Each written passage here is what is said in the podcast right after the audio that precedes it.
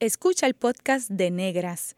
Este programa se emite los viernes a las 3 de la tarde por Radio Universidad de Puerto Rico en el 89.7 FM San Juan y el 88.3 FM Mayagüez. Todo un mundo de música e información. Oye, Negras por Radio Universidad. Cadena Radio Universidad de Puerto Rico presenta Negras Producido por Colectivo ILE, un espacio para visibilizar proyectos antirracistas y educar de forma crítica e informada sobre la negritud y la racialización.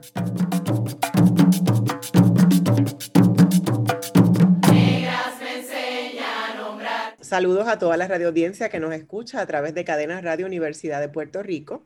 Hoy en Negras les habla... Ah, empiezo otra vez. ya empecé. Eh, ok.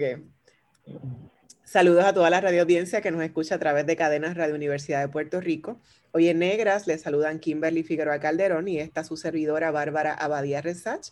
Conversamos con la doctora Yomaira Figueroa Vázquez sobre literatura y culturas afrodiaspóricas. Bienvenida a Negras, Yomaira. Hola, muchas gracias por invitarme.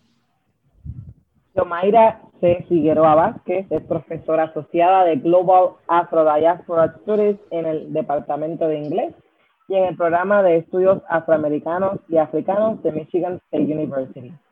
Yomaira, naciste y te criaste en New Jersey, pero tienes un vínculo muy estrecho con Puerto Rico. ¿Cómo es el proceso de mantener esos lazos socioculturales con Puerto Rico? Yo creo que esa es una muy buena pregunta. los pais míos vinieron a, a, Nueva York y después para Nueva Jersey en los años 70 y me nací y me crié en Hoboken, New Jersey. Tengo, mi hermano mayor nació en Puerto Rico, y, pero mi otro hermano y mi hermana nacieron en Hoboken también. en mi casa se hablaba español siempre, hasta hoy en día como Hoboken era en esos días, en, especialmente en los 70 y los 80, era un barrio puertorriqueño. Um, yo creo que una cuarta parte de la ciudad de Hoboken eran puertorriqueños. Entonces era, era un número muy grande um, de puertorriqueños. Yo creo que um, la población más grande de puertorriqueños en los Estados Unidos per cápita. O sea que Nueva York sí tenía más números, pero el porcentaje en Hoboken era más, uh, más que cualquier otro sitio. Entonces por eso nos criamos como en un barrio puertorriqueño en Nueva Jersey, um, si lo puedes creer.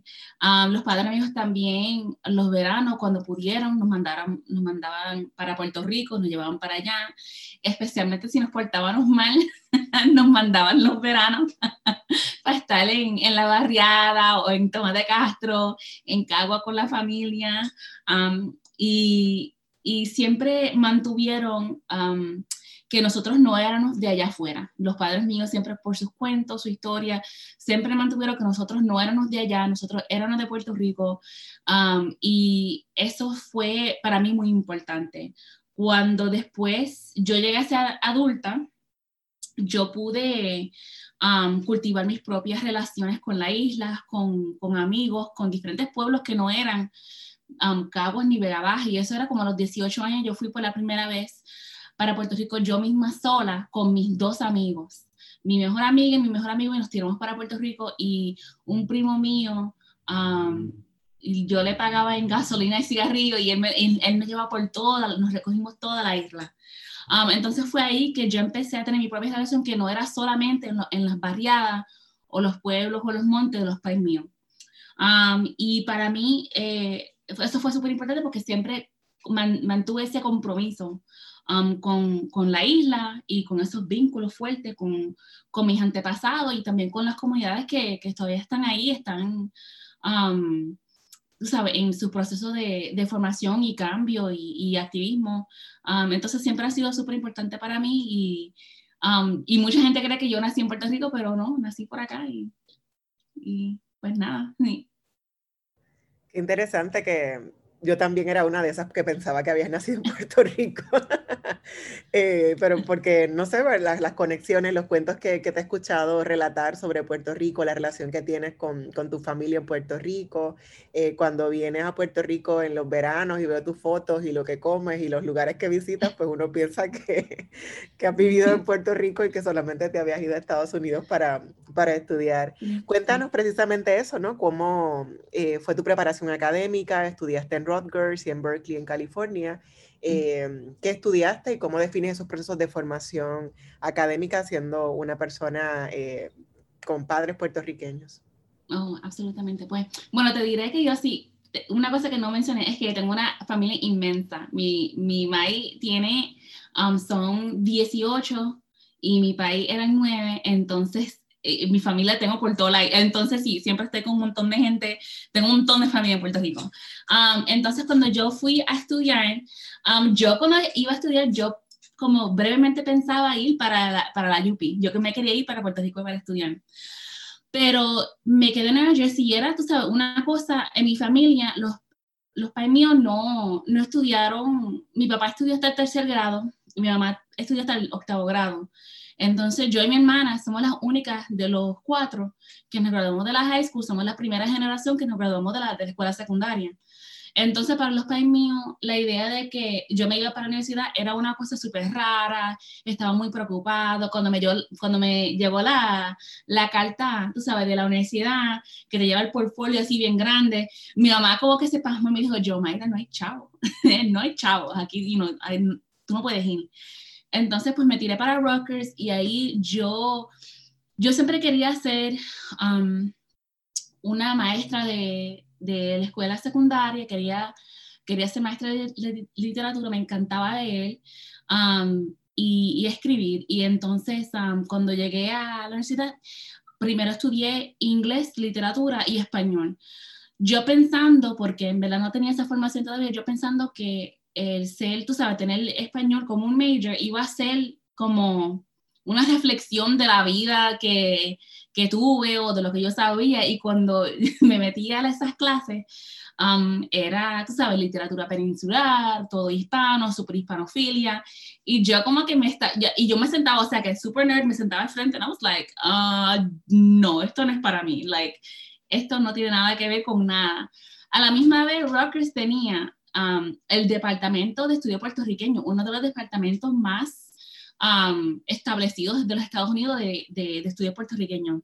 Pero yo, cabecidura que era, pensaba como que like, yo me crié puertorriqueña, like, esto like, lo vivo, lo como, lo bailo, like, like, yo no necesito que nadie a mí me diga nada, nada, nada, nada, nada de ser puertorriqueña, because I know it all, lo sé todo, you know. Um, entonces, súper cabecita, no quise y como por un año no, no tomé esas clases, pero me recuerdo que una de mis amigas me convenció um, uh, ir para alguna de las clases de ella y fui me quedé con la boca abierta. De todo lo que yo pensaba que yo sabía, que yo no sabía nada, no sabía nada, ni una chispa de la historia de Puerto Rico, ni cómo fue que mis, mis padres llegaron acá, ni nada de eso, nada de eso. Entonces, para mí fue un momento en que se me abrieron los ojos y fue súper importante. Entonces, cuando yo eh, seguí con la literatura, con, con la literatura en inglés, y ahí me enfoqué en la literatura afroamericana, en ese departamento no, no se enseñaba la literatura latina para nada. Um, yo creo que hasta hoy todavía no tienen a nadie que enseñe literatura latina en el departamento de inglés de Rutgers. En los estudios puertorriqueños no, tampoco tenía literatura en ese momento, literatura latina o literatura puertorriqueña, pero estaba eh, aprendiendo la antropología, tú sabes, sociología, todo lo otro, tú sabes, historia de Puerto Rico y la diáspora, etc. Y también me interesaba mucho lo del, lo del género. y feminismo. Entonces empecé a tomar esas clases. Yo también, súper cabezudra, como que yo no soy feminista, yo no sé lo que es eso. You know, una super, super stubborn. Entonces um, me puse a tomar esas clases y poco a poco digo, oh, wow, no solamente soy feminista, pero todas las mujeres en mi familia son también feministas, son tan, son tan fuertes, tienen, tú sabes, han hecho, tanto, han hecho tanto y han echado para adelante tanto contra el patriarcado, contra el racismo, contra, y aunque ellos no lo, van a, no lo van a pensar así, ya por yo tener esta formación, lo veo. Entonces, cuando yo fui um, para ah, cuando estaba pensando yo en ser maestra de la secundaria, pero yo vi en, un momento, cuando yo estaba en mi tercer año del bachillerato, yo vi que había unas cuantas gente que habían llegado conmigo de la secundaria que ya no estaban, o sea, que ya habían dejado la escuela por una que otra razón. Y me dio una tristeza porque, tú sabes, yo en verdad no era la mejor estudiante de la, de la secundaria, ni, ni la ni cerca de la mejor estudiante que yo conocía, ni la persona más inteligente que yo conocía. Y yo, vi que la gente estaban, que veían la universidad como un sitio muy difícil para echar adelante. Entonces yo empecé a pensar en eso y como que de repente se me ocurrió que la razón que yo todavía estaba en la escuela y todavía estaba echando para adelante era porque yo tenía mentores y tenía profesores y gente que me estaban apoyando y ayudando. Entonces, como que de momento pensé, like, ah, esto es lo que voy a hacer. Yo voy a ser profesor de universidad para que los pocos estudiantes que lleguen se queden y se gradúen. Entonces, yo empecé a preguntarle a los profesores, oye, profesor, ven acá, una preguntita, ¿cómo es que uno, cómo es que tú hiciste esto? ¿Cómo llegas a ser profesor? Y me decían, oh, pues tiene que hacer el doctorado. Y digo, ah, ok, está bien, pues yo voy a hacer eso. Pero sin saber nada, yo sin saber nada. Entonces, um, me puse en el, programa de McNair Scholars, pude entender un poquito más de cómo era el proceso de aplicar para el doctorado. Yo pensaba que para tener un doctorado uno tenía que tener, o sea, las cosas que yo me inventaba.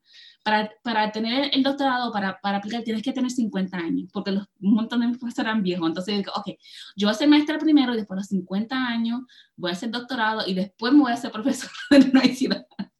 Entonces yo empecé a decir esas cosas a los profesores míos y me miraban, pero yo, Mayra, ¿de dónde sacaste eso? No, like, I don't know, que este es un viejo. um, y entonces, um, pues mira, pues la, el programa de McNair era súper interesante y me ayudó bastante en, en, entender que yo podía ir directo del bachillerato al doctorado.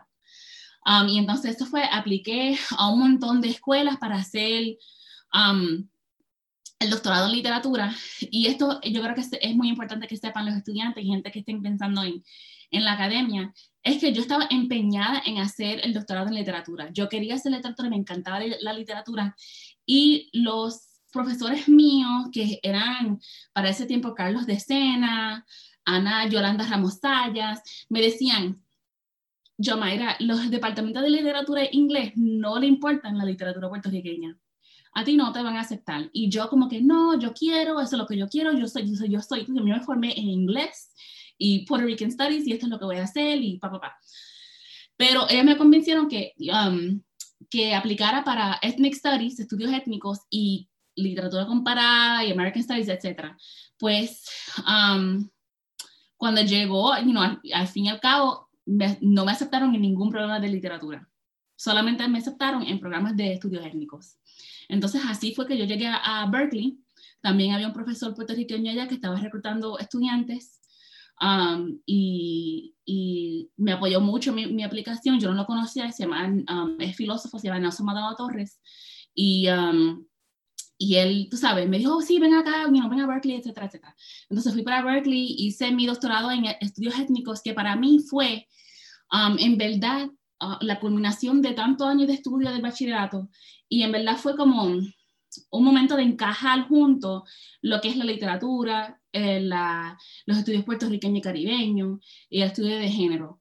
Um, pues así fue que yo empecé a hacer, tú sabes, el proyecto que estoy haciendo ahora, el trabajo que estoy haciendo ahora, esa formación, como que funcionó de lo más bien, esa, ese, esos puntos de, de, de, esos tres áreas primero y después Ethnic Studies al fin y, y, pues así fue que, que llegué del, de, de, graduarme de la high, de la secundaria así, que fue para mi familia una, como una locura y a llegar hasta el doctorado. Súper interesante tu historia y me pareció súper cómico lo del asunto de los 50 años porque realmente uno ve a las personas que son profesores que son bastante mayores la mayoría del tiempo, ¿verdad? Y, y sí me dio mucha risa, pues fue conmigo, gracias por compartirlo. Entonces, mira, yo, Mayra, a nosotras en el programa nos gusta siempre preguntarle a nuestras invitadas cómo adquirieron conciencia racial, ¿verdad? ¿Con qué asocian ese momento en el que se autoidentifican o fueron interpeladas como negras? Y nada, queremos saber si nos comparte esta experiencia. Absolutamente. Yo creo que debería de decir que yo me crié en una religión muy conservadora. Me crié testigo de Jehová y en esa religión eh, está muy enfocado en un futuro como utópico y el presente de racismo sistémico, cultural, interpersonal, eso no existe para ellos. Entonces yo me criaba y yo notaba las cosas, pero mi, en, mi familia y en la comunidad religiosa como que no se hablaban esas cosas. yo veía que había como un desprecio de, de, de, lo negro, que esto que es pelo malo, que esto que lo otro, y hasta en mi familia, que yo soy la más negra de todos los, de los hermanos míos. Um, y de mi familia, mi papá es, es puertorriqueño negro de y mi mamá es más blanquita, pero, like, no blanca, pero más blanquita que ellos, entonces más clarita. Um, entonces yo soy la más negra de toda la familia y yo me recuerdo y he, escrito un cuento sobre un momento en que mis primas se estaban poniendo a lápiz de labio, se estaban poniendo lipstick um, y me decían, oh, nosotros tenemos los labios tan lindos, yo, pero yo, madre, tú tienes los labios diferentes, tú tienes los labios de tu papá. Y yo como que, bien chiquitita, de 4 o 5 años, me recuerdo de ese momento en que ella estaba diciendo, nosotros somos así, pero tú eres diferente. Y para mí ese fue un momento que, que, que, que, en verdad cementó la diferencia racial, pero yo todavía no tenía el lenguaje como para, para explicarlo. Um, entonces no fue hasta que yo estaba estudiando, yo creo que por eso es tan importante el, leer y estudiar estas cosas, um, e, el estudio afrodiaspórico, um, literatura y, estos cuentos y estos, este, este conocimiento de, mujeres negras, de personas negras que, que están hablando sobre, la, sobre sus vidas, tú sabes, estas experiencias vividas, porque fue en, en aprender y ver eso que yo me sentí por primera vez que yo no estaba sola, que no era que yo me lo estaba inventando, que no era que yo era complejada, que no era, pero era que era algo sistémico, era algo que estaba pasando, era algo cultural era algo en nuestra nación que nos estaba diciendo que um, la raza no importa, es que todos somos puertorriqueños. Y eso sí que se decía en mi casa. O sea, que mi, mi, los, en mi familia, porque en la ciudad donde me criaba era súper puertorriqueño, italiano y afroamericano. Así, y había algunos dominicanos también. Pero para mi familia nosotros no éramos negros. O sea, que los negros eran los americanos y nosotros éramos puertorriqueños. Y similarmente, por eso, por, por el, um, porque la ciudad también era tan puertorriqueña que la gente te ve en la calle, te ve en español, etcétera, etcétera. Entonces esas cosas como no llegan, tú sabes, a la superficie, no llegan a la conversación. Pero cuando yo llegué a, la universidad, ya empecé esa formación poco a poco a pensar en lo afro, en lo latino, en esa experiencia diferente, pero todavía en Nueva Jersey en ese momento, y yo creo que hasta hoy en día hay una, like, hay una cultura de activismo en, en la Universidad de Rutgers pero está muy dividido entre los, los estudiantes latinos y los estudiantes afroamericanos. Entonces te, te dicen Spanish, así como que latino es Spanish, y los Spanish para acá, no importa si tú eres negra. Cuando yo fui para, Rock, uh, para Berkeley, eso cambió, radicalmente cambió. Um, porque yo me recuerdo que yo estaba tomando Um, primeramente me hice parte del Afro Latino Working Group y empecé a aprender más sobre la, la historia afro-latina de todo Latinoamérica, Centroamérica, el Caribe, y eso fue súper importante para mí. Um, pero yo noté que, me, que ya como, como sujeto, a mí me miraban diferentemente en California que cuando yo vivía en Nueva Jersey. En Nueva Jersey, o sea, que la gente me podía leer la cara o leer, tú sabes, algo, um, me podía ver e interpretar de donde yo era, pero en California ya eso no era posible. Has vivido en Puerto Rico, ¿verdad? Por, por, por temporada, cuando vienes de viaje, etcétera, en New Jersey, donde naciste y te criaste, en California, eh, y también California, pues estudiaste en Berkeley, pero pues está muy cerca de, de San Francisco, de, de, otras, Oakland, de otras áreas, ¿no? Eh, y ahora Michigan, ¿no? Entonces, ¿cómo Ah, ya, ya, nos contaste un poco cómo era eh, la diferencia cuando estabas en, en Rutgers y luego en Berkeley, eh, pero cómo, cómo te han interpelado de formas distintas en estos distintos lugares o cómo tú has visto cómo se racializa la gente no blanca en estos espacios. Ah, sí, pues te iba a contar que en, cuando yo fui para Berkeley, una de las cosas que me pasó en el primer año, en una de las clases que yo tenía de pedagogía, um, no estaba, ¿no? La, la profesora, oh, ok, vamos a, dime, you know, introduce yourself, tu, tu nombre, dónde eres, etcétera. Yo, like, yo, Mayra Figueroa, y, you know, soy puertorriqueña, soy de New Jersey, etcétera, etcétera. Entonces estaba hablando y la clase te lo más bien. Yo salí de esa clase con una amiga mía andando por eh, la calle Telegraph de Berkeley y me encontré con uno de mis compañeros de la clase. Y él vino hacia mí y me dijo, oh, yo soy, y me dijo su nombre, yo soy tal, soy fulano y yo estoy en la clase contigo, pero yo quiero que tú sepas que tú dijiste que tú eres puertorriqueña y, y all that stuff, pero tú estás en California ahora, y en California tú eres negra. Like en California tú no, tú no eres puertorriqueña, tú, now you're just black, ¿viste? Um, y yo me quedé como que, like, ok, yo nunca no he sido negra, pero ok.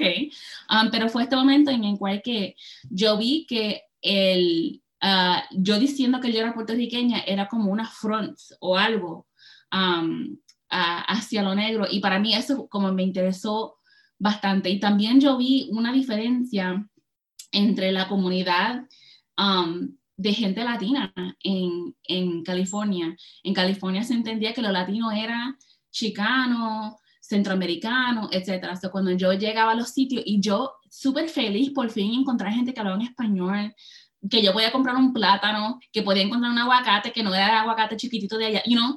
Y yo entraba y la gente me miraba como si yo tuviera cinco cabezas. Y muchas veces yo hablaba con las personas españolas como, como, tú sabes, con tanta emoción, y ellos me miraban y me, y me respondían en inglés como con un disgusto, como que, usted, me está, ¿por qué me estás hablando español? No, no estés practicando tu español conmigo, cosas así, ¿verdad? Y para mí, yo tenía 23 años, so yo era bastante joven, entonces yo como que me sentía tan y tan mal, um, porque es que yo no entendía por qué esta comunidad que, en, la cual yo me había criado en Nueva Jersey, en California ya no existía, ya yo no lo tenía.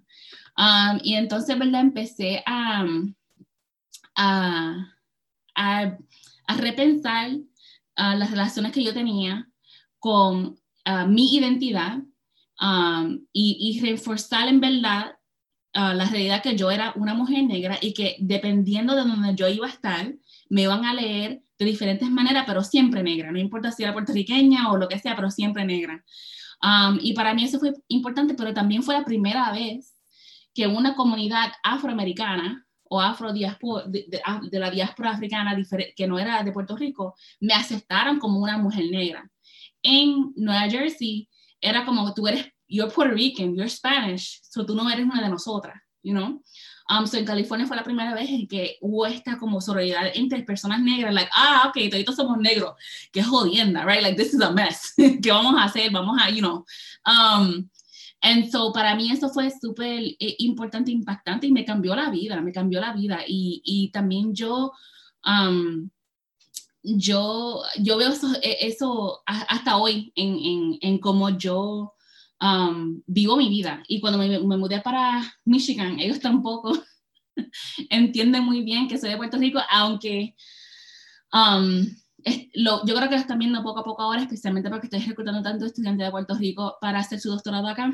Pero um, yo me recuerdo que mi primer año cuando, cuando primero llegué al trabajo, hasta en la estadística del departamento me pusieron en el columna de mujeres latinas, o latinas habían dos. En el segundo año me quitaron de esa columna de latinas y me pusieron en la columna de negras. Y después me, pidieron una reunión y me preguntaron, yo, mira, aquí el año pasado hubo dos latinas. ¿Tú sabes dónde está la otra latina? ¿Dónde ¿A dónde se ha desaparecido? Y yo, like, como que yo, Mayra, you must know who she is, ¿a dónde está? You know? y yo me quedé como que, like, ustedes están pasados, like, ustedes no saben ni lo que está pasando, you know? Me mudaron para acá porque es que no entendían y hasta me dicen, oh, sí, porque, you know, y los afroamericanos, yo digo, yo no soy afroamericana. Yo no soy afroamericana. y se quedan como que, like, ok, ok, pero afroamerican, en tu experiencia, I'm like, ok, aquí, eh, whatever. Pero, you know, estoy dando las clases y estoy hablando con estudiantes y estoy, tú sabes, con mis colegas y poco a poco ellos están aprendiendo porque el, lo que estar aquí en el medio de los Estados Unidos, en lo que se llama el Midwest, es otro mundo, es otro sitio. Um, y lo, lo, último que iba a decir, que en Puerto Rico, para mí se me, muchas veces como que se me parte el corazón, porque cuando llego para allá, yo siento una afinidad y siento este vínculo tan fuerte, pero yo he notado que cuando yo voy para los sitios, especialmente en las ciudades más grandes, la gente me habla en inglés, um, siempre me preguntan si soy de Loíza, o sea que yo he estado en sitios donde como que, like, yo ser puertorriqueña es una imposibilidad hasta en Puerto Rico.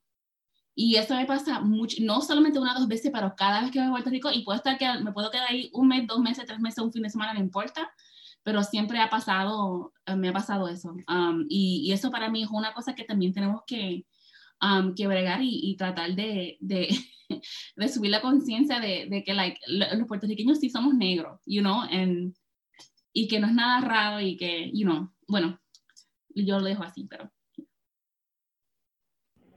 Sí, es súper interesante y muchas de las cosas que mencionas como que puedo relacionarme con ellas eh, y también reflexionar específicamente cuando, cuando dijiste, yo ser puertorriqueña es una imposibilidad para Puerto Rico, es algo que nosotras como mujeres puertorriqueñas negras, cuando vamos a otros lugares todo el tiempo nos hacemos esta pregunta precisamente por eso, porque muchas de las personas que nos cuestionan son precisamente puertorriqueños y es como bien complejo, ¿verdad? También ver cómo uno no se queda callado y contesta, cómo vas a contestar también, porque hay una responsabilidad también entre educar a la persona, ¿verdad? Para que no siga repitiendo ese tipo de agresión. Yo, Mayra, ya que hemos estado hablando, ¿verdad? De, tu proceso en la universidad, en la academia, cuéntanos qué cursos tú dictas, ¿verdad? Eh, en la universidad, cuáles son los principales retos y las satisfacciones de ser una, una profesora universitaria, pero también afro-puertorriqueña. Um, a mí me encanta, a mí me encanta ser profesora, me encanta ser profesora afro-puertorriqueña, porque yo, yo traigo a las aulas mías, a los, a los seminarios míos, esta perspectiva de, de, ser una mujer negra de la diáspora, de, o sea que puedo traerles a ellos en vida lo que, ser es una, lo, que, lo que es ser una mujer que también es sujeto colonial, que también es, o sea que like, todas estas cosas que estoy trabajando y que estoy dando clases, yo les puedo explicar, pero de una, de una experiencia personal. Entonces, aquí en la universidad yo doy la clase sobre la historia de la raza, que es la introducción al, um, a los estudios afro, afroamericanos y africanos.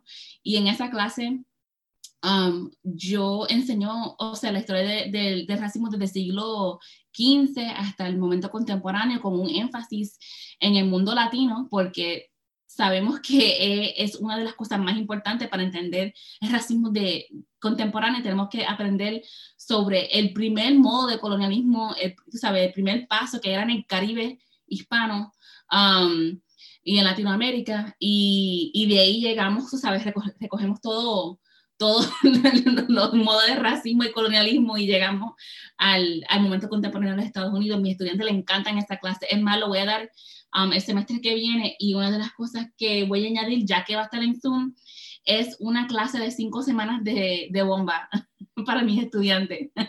yo creo que le van a gustar. Um, yo también doy clases de teoría, um, teoría descolonial, teoría de feministas de color y feministas negras. Um, doy clases sobre la literatura y cultura uh, latino-caribeña. Específicamente he dado clases sobre eh, lo latino, chicano y puertorriqueño juntos, pero Um, eso es una clase más general, pero más recientemente me he enfocado más en dar clases Um, como estamos creciendo los, los, estudiantes que están haciendo estudios caribeños, um, clases que se enfocan en, en, en, Puerto Rico, la República Dominicana y la diáspora. Um, y también doy una clase que es uh, que, que pude diseñar, que es la única clase que es, que es obligada que los estudiantes del doctorado tienen que tomar, que se llama Raza, Género y el Humano que, que habla sobre las teorías del, del, humano, lo que es el human, lo que es las humanidades um, y, y, cómo podemos repensar las disciplinas en hacer nuestro trabajo con, con una atención a las razas, racialización y el género. Entonces, esas son unas a mí yo doy un montón de clases. Eh, yo di una clase el año pasado que me encantó mucho, que era el amor descolonial y la novela diaspórica y entonces como así un montón de, y he dado clases sobre cómics eh, novelas gráficas, graphic novels y, eso. Um, pues sí, de todo un poco, pero uh, me enfoco mucho, um, cada, cada clase se enfoca en, um, en lo afrodiaspórico en diferentes contextos y también comparadamente con otras diásporas de Asia y de otros sitios. y también he dado clases sobre los archipiélagos mundial, o sea, el Caribe, de África, del, del, de, Oceana, etc. Okay. Wow, ese currículum está ahí bien heavy. Todas esas clases que han dictado, genial. En breve regresamos con Negras y continuaremos dialogando con la profesora Yomaira Figueroa Vázquez sobre su nuevo libro de Colonizing Diasporas, Radical Mappings of Afro-Atlantic Literature. Sigue en sintonía con Radio Universidad de Puerto Rico. La clase de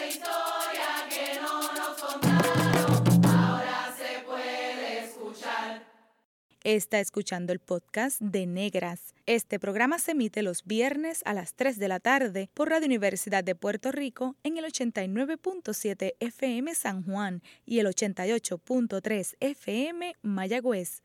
Todo mundo de música e información.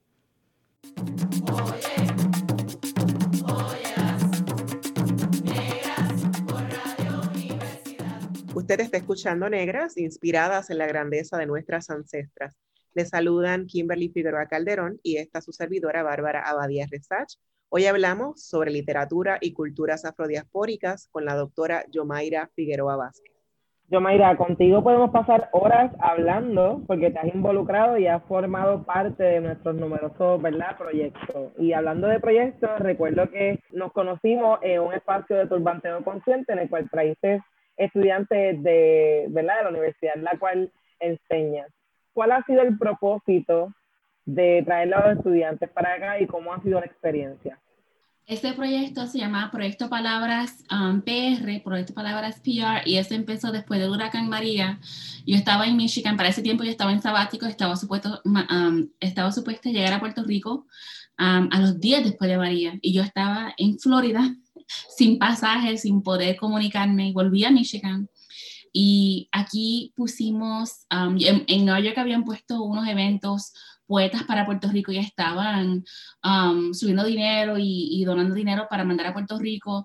Y nosotros decidimos eh, a contactarnos con ellos hacer un evento aquí en el Museo de, Histórico de Michigan um, para mandarlo um, a Puerto Rico a diferentes um, organizaciones que estaban haciendo programas. Y uno de los programas era el programa del Festival de la Palabra que se había cancelado y estaban haciendo el proyecto No Estás Solo, una campaña que iban de casa en casa tratando de hablar con las personas, leer cuentos, escribir, para poder ayudar a, a las personas que estaban sufriendo bastante y, en ese momento había mucha gente ah, cometiendo, suicidándose. Entonces nosotros hicimos ese proyecto y decidimos que, que no era suficiente solamente ir y hacer ese evento y mandar dinero, pero queríamos hacer otra cosa. Entonces solicitamos para una beca de, de emergencia, nos dieron dinero y en marzo de ese año fuimos para Puerto Rico un grupo de siete mujeres profesoras, algunas, la mayoría puertorriqueñas y dos estudiantes y uh, junto con el, con el grupo de Festival de la Palabra y con tres otros, tres otros grupos.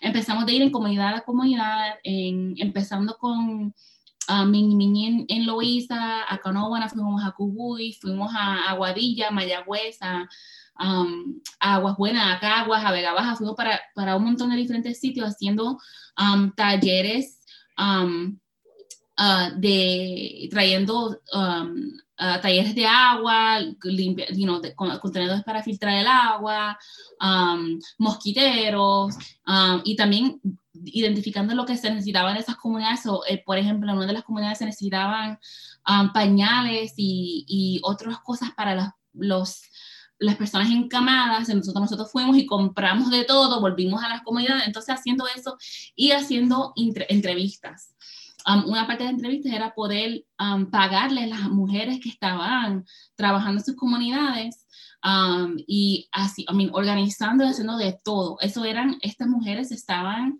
I mean, una cosa increíble que nosotros vimos después del huracán. entrevistamos a 32 mujeres y, y pero, y, era una cosa o sea que hasta hoy en día ese grupo nosotros no nos hemos reunido de nuevo para hablar sobre esa gira porque era una cosa muy traumática. Um, tenemos esas entrevistas um, y estamos pensando en qué hacer con ellas, pero lo que hicimos en el mientras fue que pensamos que esta gira de una vez con esta beca que habíamos solicitado no era, no era suficiente, que teníamos que, que repensar cómo, cómo iba a ser la relación entre nuestra universidad que tenía todos estos recursos y um, todas estas organizaciones de autogestión que necesitaban recursos. Um, entonces, habían, eh, estábamos pensando traer estudiantes y que los estudiantes pagaran um, uh, su, como una, una porción de, de, su dinero, todo el 100% de su dinero que llegara a las organizaciones um, sin fines de lucro y también organizaciones de autogestión que llegaran a Puerto Rico y que ellos llegaran allá para aprender de los organizadores, de los activistas, de los artistas, y así poder apoyar lo que ya está pasando en la isla, porque lo que vimos es que había mucha gente que estaban pensando que podíamos traer estudiantes para enseñar algo. O sea, oh, el estudiante puede venir aquí, el, estudiante puede enseñar tal cosa. Pero en Puerto Rico ya hay gente que sabe de todo. O sea, que hay diseñadores gráficos, hay gente que puede... A mí, cuando llegamos a Loíza, había muchachos jóvenes de 15, 16 años trepándose poniendo electricidad y llegando, tú sabes, haciendo cosas que, que a, una persona no se le ocurre, tú sabes, en este momento del desastre. Y dije, wow, los estudiantes de nosotros pueden aprender, los estudiantes de Michigan pueden aprender cómo se puede enfrentar el desastre, viendo la experiencia de puertorriqueños y cómo cada día ellos, um, ellos trabajan en, sus familias en sus comunidades para, para poder echar para adelante en un gobierno que, que no le interesa um, su, su, ciudadanía. Entonces, um, entonces, lo que pasó fue que empezamos a, diseñar este programa que iba a ser un intercambio. So, no solamente traer estudiantes para Puerto Rico, pero después traer algunos de los artistas o activistas para Michigan State, para que estén aquí entre la comunidad um, y para que ellos puedan eh, tener esa experiencia de estar por acá también. Entonces, el año lo hicimos dos años corridos, este año por la, por la pandemia no podemos hacer nada, pero el año pasado eh, era muy lindo, el primer año estaba chévere. Um, eh, los estudiantes le encantaron, pero el año pasado estaba muy lindo porque lo llevamos primero para juntas, o llegar a Puerto Rico, los muchachos pensaban que iban a parrandear, los montamos en guaguitas y lo llevamos por monte. um, y la pasaban ahí, hicieron un montón de talleres, aprendieron un montón de cosas, um, y todo, y, y también hubo un intercambio con ellos y con estudiantes de la secundaria y también con estudiantes de la UPI. Lo importante del año pasado fue que no solamente traímos estudiantes de bachillerato, pero también traímos estudiantes de la secundaria, de la comunidad de Lansing, que queda cerquita de la universidad. La universidad es en East Lansing, pero la comunidad de Lansing es una, es una ciudad más grande, la capital de Michigan, y es, una, eh, y es un pueblo bastante bastante necesidad. So, pudimos traer un, grupo de estudiantes de la, de la secundaria ahí y después pude traer estudiantes del doctorado, que tampoco ellos um, suelen poder ir para estas, estos tipos de giras. Entonces traemos este grupo mezclado de estudiantes y llegaron a Puerto Rico, aprendieron tanto y, y yo creo que sí, es, fue una cosa súper impactante para ellos. Um, y es más, lo, para mí la cosa más... Um, más linda fue que yo tenía estudiantes de Puerto Rico, que, que nacieron y se criaron en Puerto Rico, que estaban estudiando en Michigan, que volvieron a Puerto Rico. Y yo pensaba que ellos iban como a decir, ah, pues esto ya yo lo sé todo, pero no, no era así. Ellos tampoco sabían lo que estaba pasando y era una cosa súper linda. So, ese proyecto es algo que, que, amo mucho y que estoy muy feliz que la Universidad de Michigan ha visto la importancia de este, de este, de este proyecto y que nos ha ayudado con los recursos para poder no solamente um, llevar a los estudiantes, pero especialmente a los estudiantes de primera generación y a los estudiantes de color, ellos le han pagado el dinero para poder ir a Puerto Rico a hacer este proyecto. So, para mí eso es una cosa um, muy linda y espero que después de esta pandemia podamos resumir ese, ese proyecto. Ojalá que sí, ¿verdad? Para que más personas tengan esa oportunidad y me encanta que, que combinaban estudiantes de distintos niveles eh, porque ese aprendizaje y ese conocimiento que se puede intercambiar, eh, pues es bueno para todo el mundo, ¿no?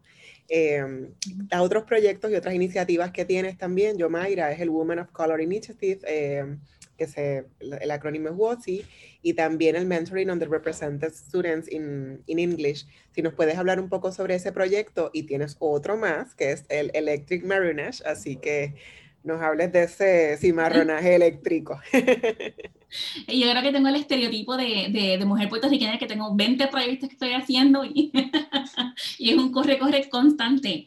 Um, pues el, el, proyecto Women of Color Initiatives, yo empecé con el Women of Color Initiatives cuando yo estaba en Berkeley. Entonces, cuando yo era estudiante graduada, ya había este programa que se llamaba eh, Iniciativa de Mujer de Color, que había empezado en el 84.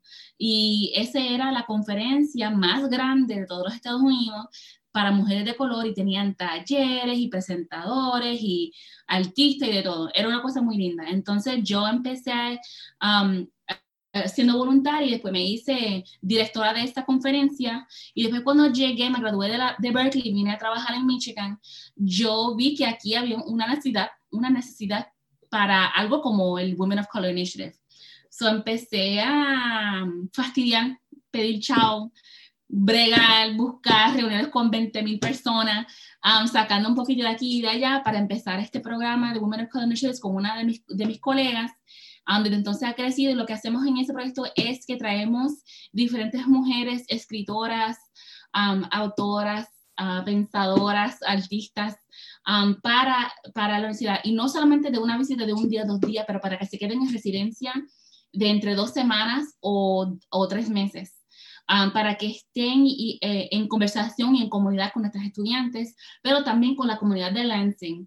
Um, hemos traído cada semestre una mujer diferente, una mujer de color y, eh, afroamericana, afropuertorriqueña, indígena, chicana, um, uh, filipina, etcétera, de, todos, de todas estas mujeres siempre con ese con esa um, política radical de mujer de color no es el yo siempre digo no es el la idea de mujer de color que tenemos que se suele usar hoy en día, que es que la mujer de color, para no decir negra, para no decir indígena, para no decir cosas, pero el proyecto político de los años 60, 70 y 80, que, que sí tenía um, la idea que nosotros tenemos que aprender um, las historias de una a otra, tenemos que, que aprender la historia y, y, y, tener una visión de, liberación colectiva.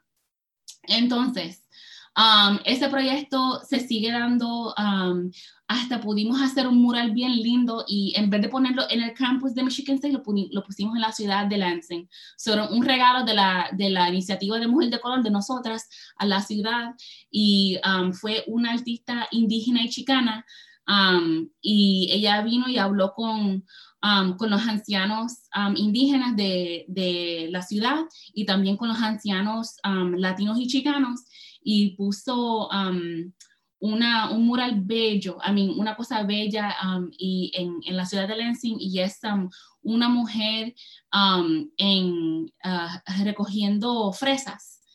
Porque aquí eso, la fresa es, tiene un sentido histórico para las comunidades indígenas y para la comunidad de chicanos que vinieron aquí trabajando las fincas. Y, y se llama La que provee. Entonces es una, es una mujer. Entonces yo me recuerdo que ese día cuando fuimos a, a como celebrar el, la, la, eh, la, celebración del, de, de, esa imagen, de ese mural, había un montón de niños chiquititos, y había nenas pequeñas y, y los niños así mirando así bien grandes. Es una nena, una nena negra, y ella le dijo, le, le dijo a su mamá, mami, esa soy yo, esa soy yo. Y como me nosotros estábamos like, llorando, oh my God, era cosa como que me da, se me paran los pelos. Um, y eso era, era, una mujer indígena, pero la, la, niña se veía ella misma en esa, en esa imagen que estaba tan grande en la ciudad.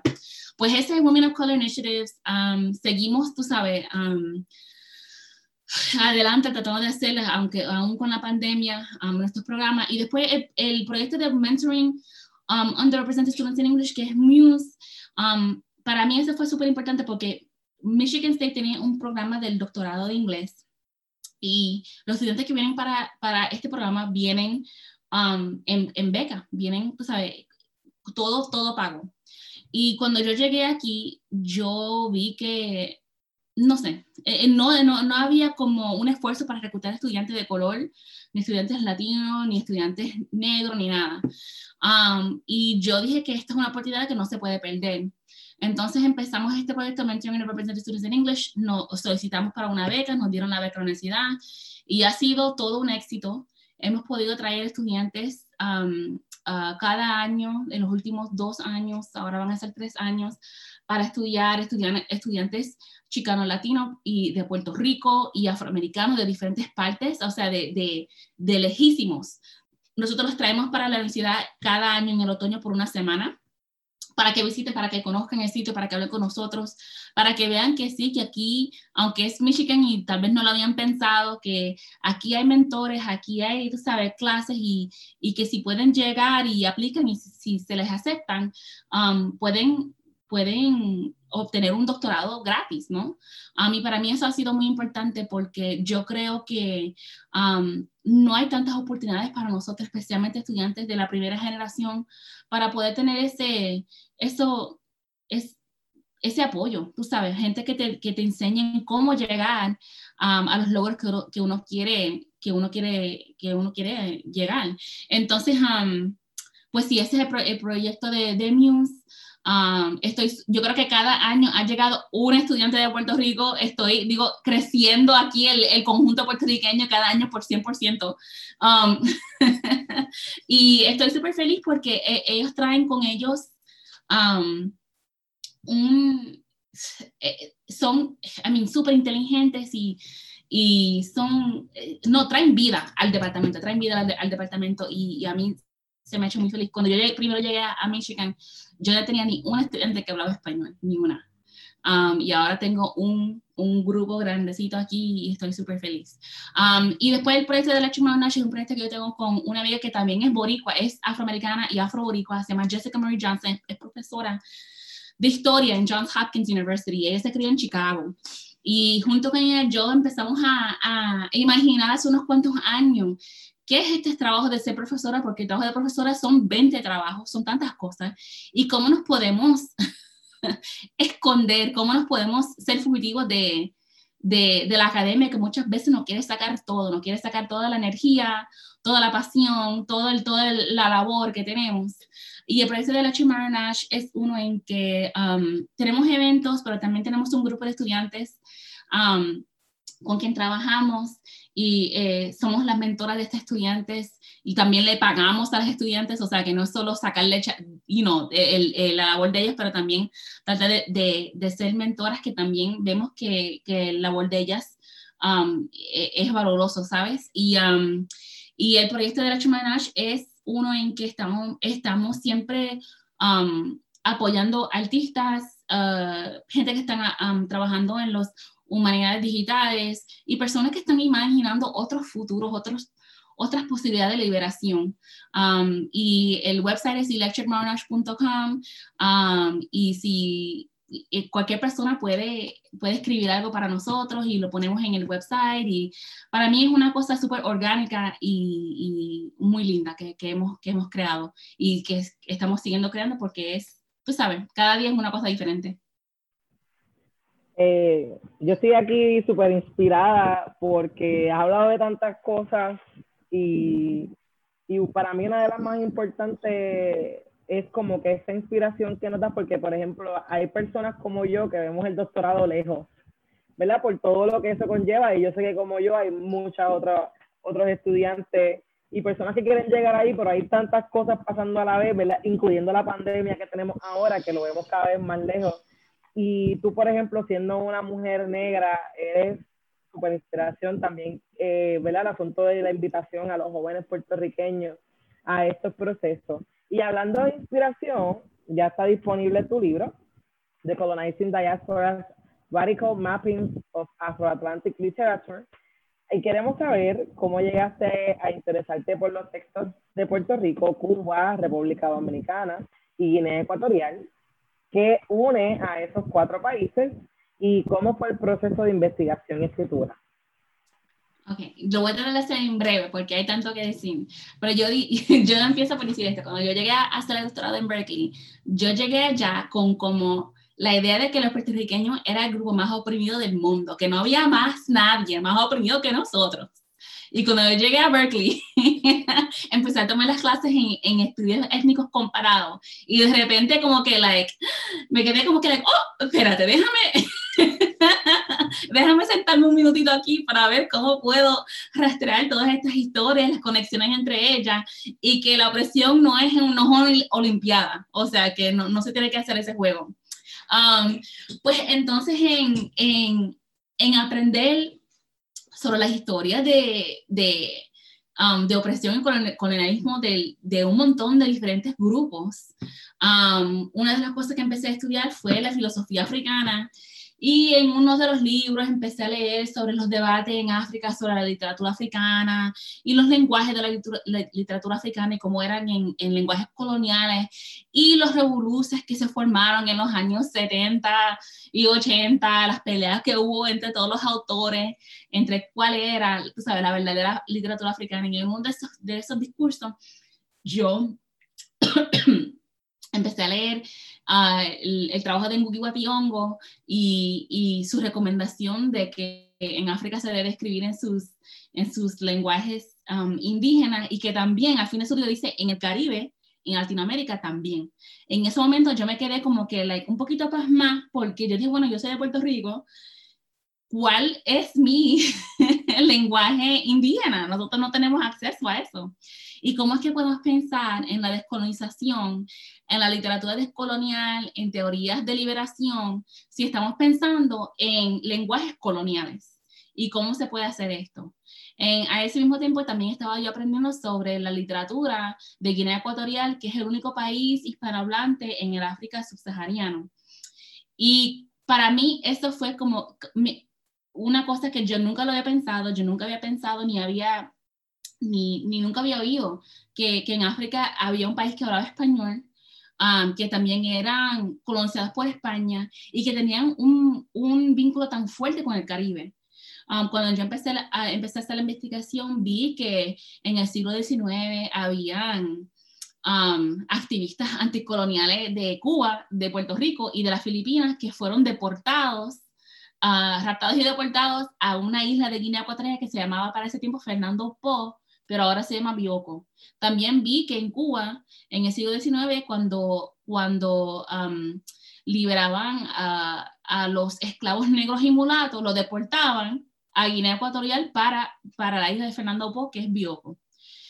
Por lo tanto, en Guinea se han hecho muchos estudios sobre el lenguaje de español y, y cómo se habla español y cómo es que hay algunos, algunas palabras, algunos acentos caribeños en, eh, en Guinea Ecuatorial. Entonces me empecé, como en, en, ese entorno, empecé a, a, aprender un montón de cosas y estas conexiones y cuando España perdió la guerra um, eh, eh, en 1898 y perdió a Puerto Rico y a Cuba y a Guam y a las Filipinas, ellos, um, España volvió a recolonizar a Guinea Ecuatorial y no dejaron suelto hasta el 1968. Entonces, para mí, esto fue una conexión directa con la pérdida de esta guerra y cómo eso afectó, um, cómo nos afectó a nosotros en Puerto Rico, sabemos en 1898, pero cómo ese año también afectó a Guinea Ecuatorial.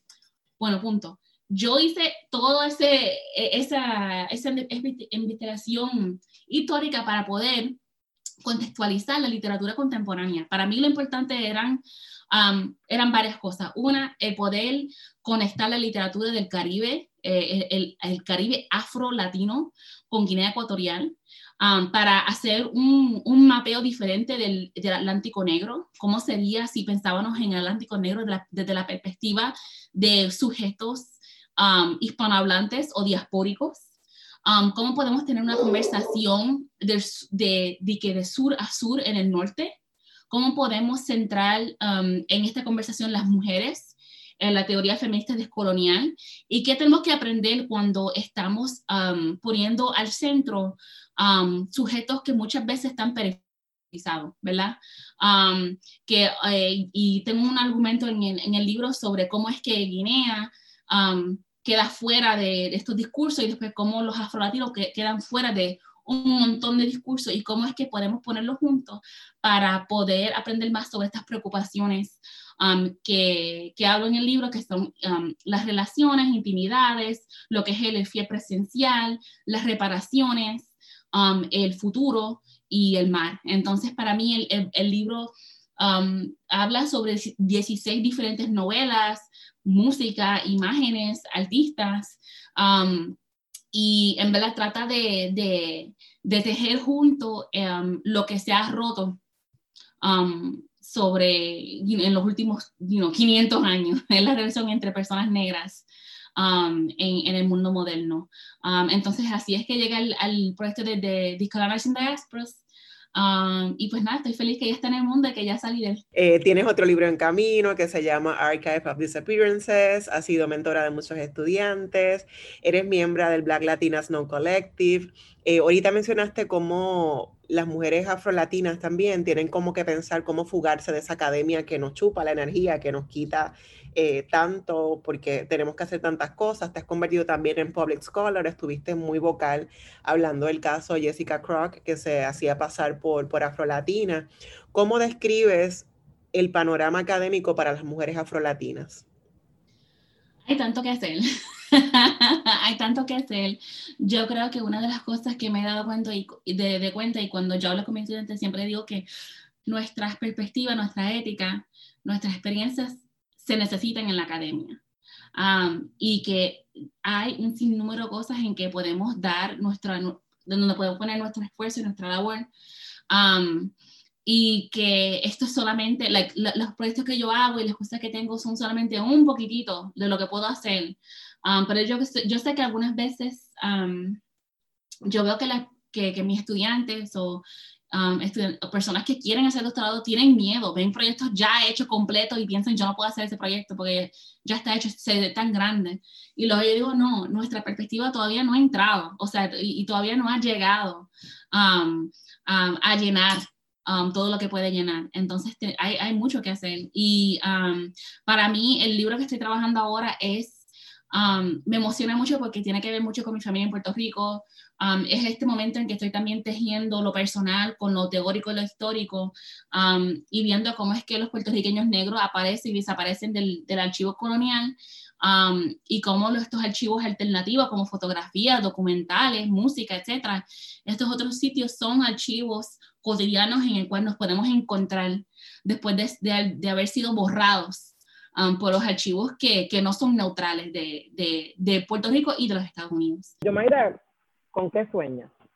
Mira, yo sueño con, con, la liberación de, de los pueblos negros mundialmente. Cadena Radio Universidad de Puerto Rico y Colectivo ILE presentaron Negras, asumiendo nuestro justo rol como forjadoras de cambio.